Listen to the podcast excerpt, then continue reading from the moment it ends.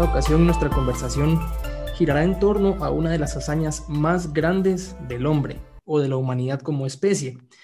Y me refiero al dominio de los aires, específicamente de la aviación, que hoy en día muchos lo damos ya como un hecho, un medio de transporte habitual, pero la realidad es que la aviación como tal no es tan antigua. Apenas en el siglo pasado se realizó el primer vuelo. Un vuelo tan corto de 12 segundos y solamente 36 metros recorridos. Y qué mejor que para abordar este tema que hacerlo al lado de un experto. En nuestro invitado de hoy, un piloto aviador con más de 4.000 horas de experiencia en el aire, actualmente piloto de uno de los aviones más grandes del mundo, de la del área comercial. Me refiero a un Boeing 777. Es el avión bimotor más grande del mundo, comercialmente hablando. También tiene la capacidad de recorrer la distancia más larga dentro de los aviones comerciales. Bueno, y sin más, aquí le doy la bienvenida a Rodrigo Turton. ¿Qué tal, Ivo? ¿Cómo estás? Hola Adrián, ¿cómo estás? Qué gusto escucharte y poder compartir con vos eh, mi experiencia y mi travesía a través de lo largo de mis siete años de carrera de aviación. Pues qué bueno, el, gusto es mío que, hayas aceptado y aquí para, para poder platicar un poquito sobre, sobre estas máquinas que de verdad creo que a, mí en lo, personal nunca me dejan de impresionar, pero creo que, que a cualquier persona. Pero si querés empecemos de una vez con unas cuantas preguntitas ahí. Em, según entiendo, el, avión que volás, no sé si lo dije mal, es de los, de los más grandes del mundo, o, por, o por, por lo menos el avión de dos motores más grande del mundo, comercialmente hablando. ¿Es así? Sí, correcto. Está entre, por lo menos podríamos decir que entre los de tres a cinco más grandes del mundo, dejando el A747 y el A380, que son los que tienen mayor capacidad de pasajeros. Pero sí, entraría en los aviones más grandes del mundo comercialmente, ¿no? Pero para, para los que nos escuchan y poder tener, eh, hacer una referencia, estos que me mencionas, el, el 747 y el A380, son aviones de cuatro motores. Ah, perdón, sí, sí, sí. Sí, exactamente. Eso son, eh, sería otra categoría, ¿no? Pero hablando de la categoría de los bimotores, efectivamente, el 777 es el más grande. Es el más si lo comparamos con, Si lo comparamos con el Airbus eh, A330, con el Airbus A350, en su categoría de, de bimotores, sí, posiblemente el 777 es el más grande. Ok, o sea, estamos hablando de una obra de ingeniería totalmente, algo, un avión realmente grande. Y contame, em, cuando vos, cuando vos te subís al avión o, estás a punto de, pues la verdad no, yo mi mayor referencia es subirme a un carro y prenderlo. No sé cómo, cómo es el, proceso de empezar a encender un avión o calentar los motores. ¿Cómo es ese proceso, ese proceso inicial? Eh, eh, bueno, mi trabajo empieza desde que nos juntamos eh, con los demás pilotos, hacemos un briefing eh, donde, donde estudiamos cómo están las condiciones meteorológicas, cómo va a estar el vuelo, cuántos pasajeros llevamos, eh, cuánto combustible necesitamos, eh, todas las condiciones a favor, en contra, etcétera, que son aproximadamente unos 40 minutos de una pequeña discusión de lo, de lo que se va a tratar, una planificación del vuelo.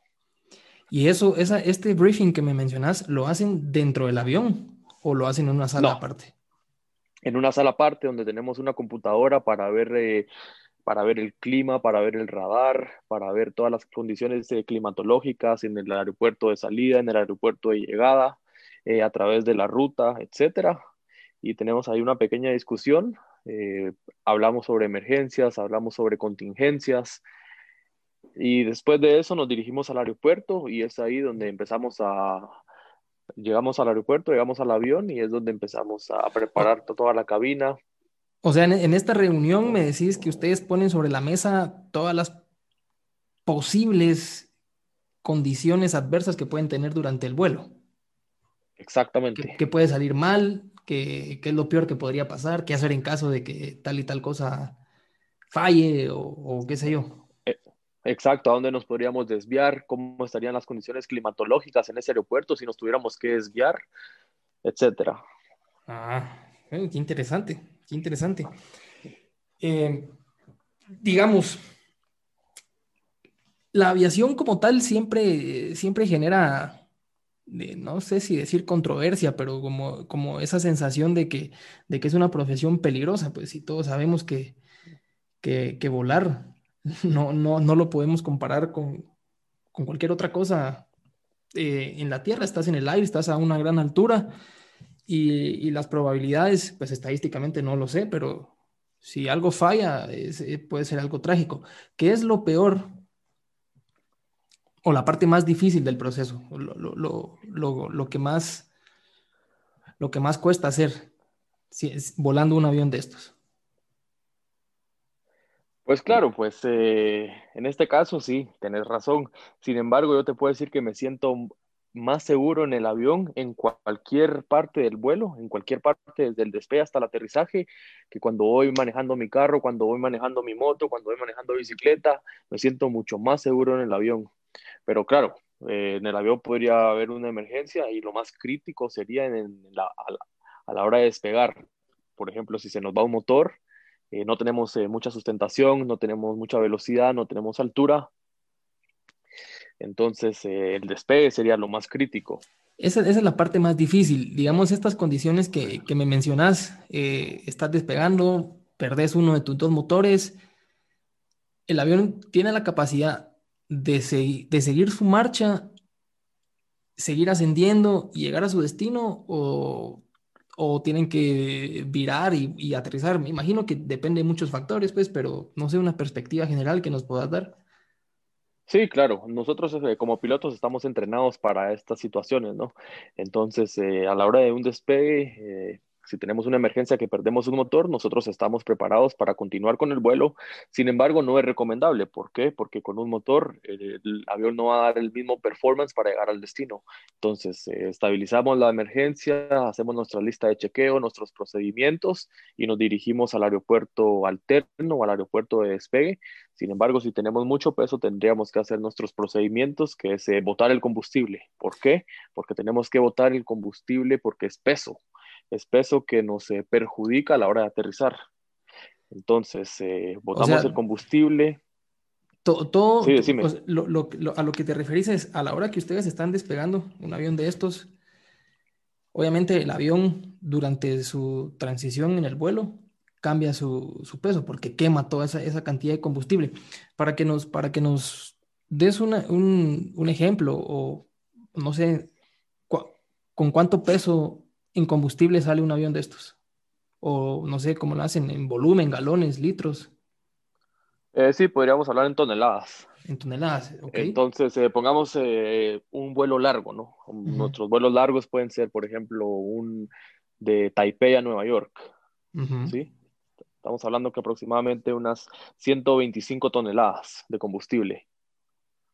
Claro, que, que, eso en, el, en, el, despegue está contemplado, se va a quemar durante el vuelo y al aterrizar el avión llega, al llegar el avión a su destino llega mucho más ligero. Pero en caso de una emergencia, en caso de una emergencia, esas 125 toneladas todavía están ahí y tienen que deshacerse de ellas para poder aterrizar. Eso es correcto, eso es correcto. Tenemos que llegar a por lo menos a nuestro mínimo peso de aterrizaje. Ok, ¿y, cuál es el procedimiento? ¿Botan ese, ese combustible en el aire? Es correcto, tenemos, eh, hay regulaciones, entonces eh, hacemos nuestro procedimiento, nos dirigimos a, una, un holding que son órbitas, podemos eh, decirlo así, son círculos para, como te digo yo, un holding viene siendo como un círculo de espera, como damos vueltas y vueltas y vueltas mientras hacemos nuestro procedimiento y en esas vueltas, en ese transcurso, liberamos combustible a cierta altura para asegurar que este combustible se evapore y no llegue a la superficie. Ah, ok.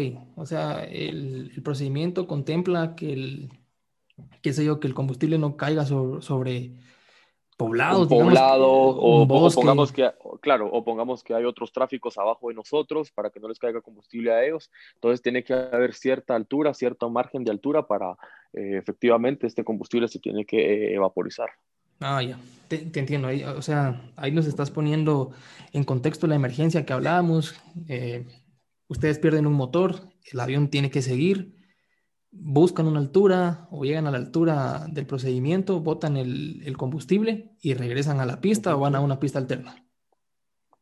No, al mismo aeropuerto nos declaramos en emergencia, si fuera una emergencia, ah, ¿no? Entonces nos declaramos en emergencia y retornamos al aeropuerto si las condiciones están favorables, ¿no? Si digamos que las condiciones meteorológicas, hay una tormenta, hay mucha lluvia y por cierta razón no pudiéramos regresar, que no importa porque independientemente el avión tiene un sistema que, que aterriza solo, independientemente tengamos visibilidad o no, sin embargo, ya sea, ya sea nuestra decisión o nuestro entrenamiento, si queremos regresar a este aeropuerto de, de salida, o queremos ir a un aeropuerto alterno donde las condiciones meteorológicas sean mucho mejores. Ok, perfecto, entendido totalmente. O sea, e-, eso da seguridad para los que volamos y no sabemos mucho en, en, cuestión de una emergencia, pues siempre hay un procedimiento que la tripulación tiene que seguir. Lo que más te puedo decir es que me siento más seguro volando el avión que manejando mi moto o mi carro. Muy bien. Y a ver, eh, me imagino que vos eh, o por lo menos a, los pilotos que yo conozco, pues traen esta, esta pasión desde niños. O sea, ah, es eh, una, especie de, de, amor loco por, por los aviones o por la aviación. ¿A vos te sigue pasando? ¿Te seguís emocionando cada vez que estás al mando de un avión de estos y, estás a punto de despegar? ¿O crees que se vuelve parte de una rutina, ya lo, lo ves con menos, con menos pasión y más del lado laboral?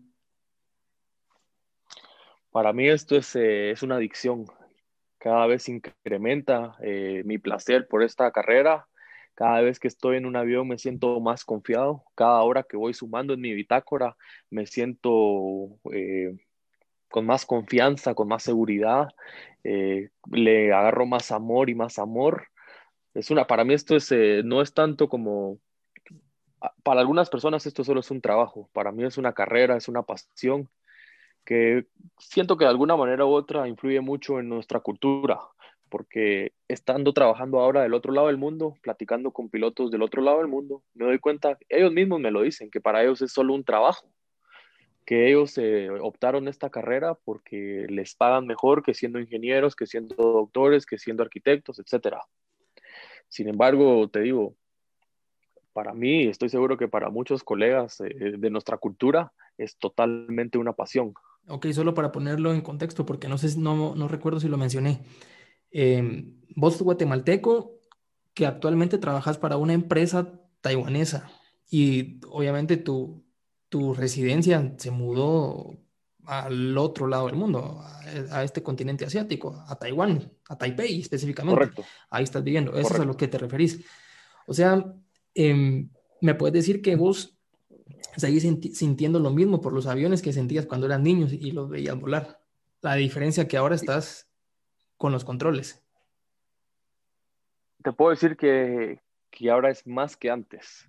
Debería ser al revés, ¿no? Uno se va acostumbrando y lo va viendo más normal, pero en mi caso te puedo decir que me pasa lo contrario. Veo el avión y me gusta más y quiero investigar más sobre él, quiero conocer más, eh, no sé, vos tal vez me conoces un poquito, colecciono aviones, eh, me gusta tener fotos de aviones, si veo un avión le tomo una foto, eh, cosas que tal vez a otras personas no les importa, que les preguntas qué avión es ese y no te dicen. Sin embargo, en mi caso te puedo decir que sí soy un fanático a la aviación. Sí, te entiendo y, yo lo sé. Ahora te quiero hacer una pregunta. Eh, actualmente vos, como dijimos, estás volando uno de los aviones más grandes del mundo. Eh, me imagino que eso era un objetivo, una meta personal de vida que tenías. ¿Cuál es el siguiente paso? ¿A dónde quisieras avanzar? Obviamente me imagino que eso no va a ser algo inmediato, pero algún plan o, algún, algún pensamiento en tu cabeza respecto a la aviación, obviamente. ¿A dónde quisieras llegar? ¿O cuál, cuál sería el siguiente avión que, que querés volar? O no sé, nos puedes compartir un poco de eso, de esos anhelos que tenés. Sí, Sí, claro, como te decía, para mí esto, eh, aparte de ser un trabajo, para mí esto es una carrera. Eh, me gustaría, actualmente soy primer oficial, que es copiloto, que prácticamente asistís al capitán o dependés de las decisiones del capitán. O sea, tu, o sea el capitán es siempre tu supervisor. ¿Sí? Entonces, eh, sí, efectivamente, quiero ser capitán de triple siete. Posteriormente a ser capitán, quiero ser instructor. Quiero poderle enseñar a gente porque uno llega a conocer también el avión y quiero transmitirle esta sabiduría que puedo obtener en este avión a personas que tengan el mismo interés que tengo yo. Ah, ok, ok.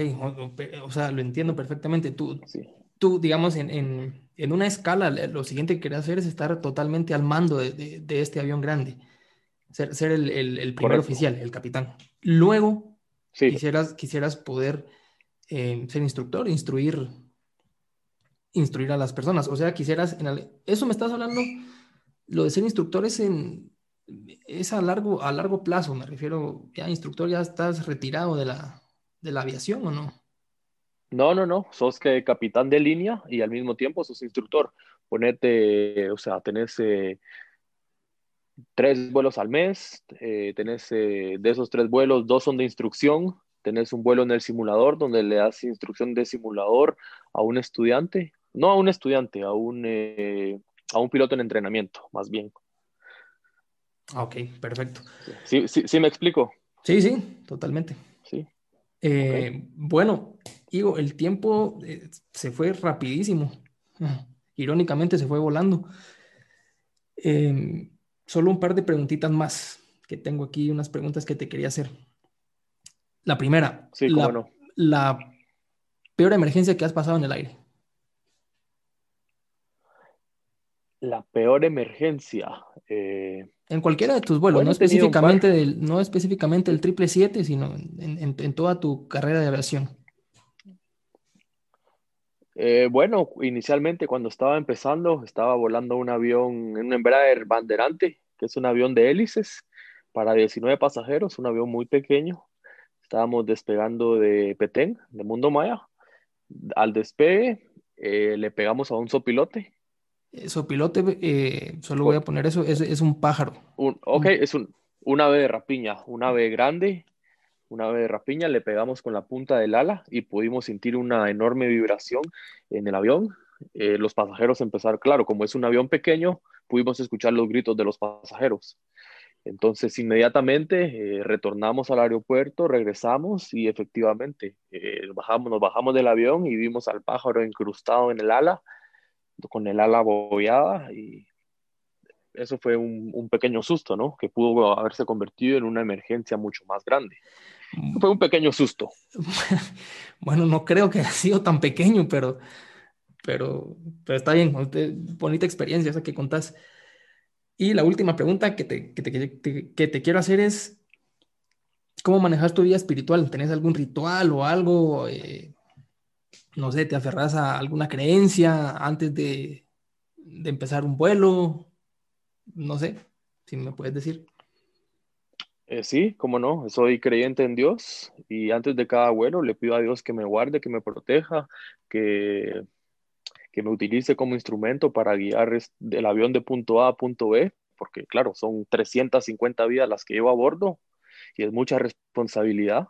Si le pasa algo al capitán, eh, si le pasa algo al otro copiloto, etcétera.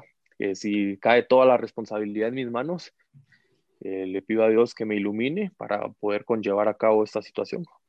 Ok, perfecto. Y una última pregunta que se me estaba pasando. ¿El vuelo más largo que has hecho hasta hoy? El vuelo más largo que he hecho hasta el día de hoy ha sido desde Nueva York hacia Taipei, aproximadamente 16 horas de vuelo. Wow, eso es bastante tiempo. ¿Y en distancia más o menos? En distancia más o menos estás hablando de 7000 millas náuticas. Para pasarlo a kilómetros o algo un poquito más entendible. Eh, 7000 millas náuticas. ¿Menos el doble o no?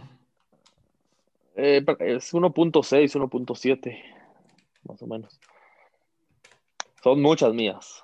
12.600 kilómetros. Bueno, sí. Es bastante. Casi el doble. Bueno, Ivo, te agradezco mucho el tiempo y tu experiencia compartida. La verdad que es valioso, siempre es eh, interesante enterarnos de, profesiones distintas a lo, a lo que cualquiera o lo que uno hace. Y pues nada, muchas gracias y espero poder volverte a entrevistar cuando ya estés siendo instructor. Ah, pues muchas gracias, Adrián. Para mí es un gusto poder compartir con vos y con la gente. Eh, ojalá pudiéramos tener más tiempo para contarte otro día un poco más de cómo fue mi carrera, cómo muchas cosas que han pasado en estos años, ¿no? ¿Cómo es la vida, en, ¿Cómo es la vida en Taiwán y todo eso? La comida, la cultura. Exactamente. Los horarios. Para mí ha sido un gusto esta conversación. Bueno, muchísimas gracias.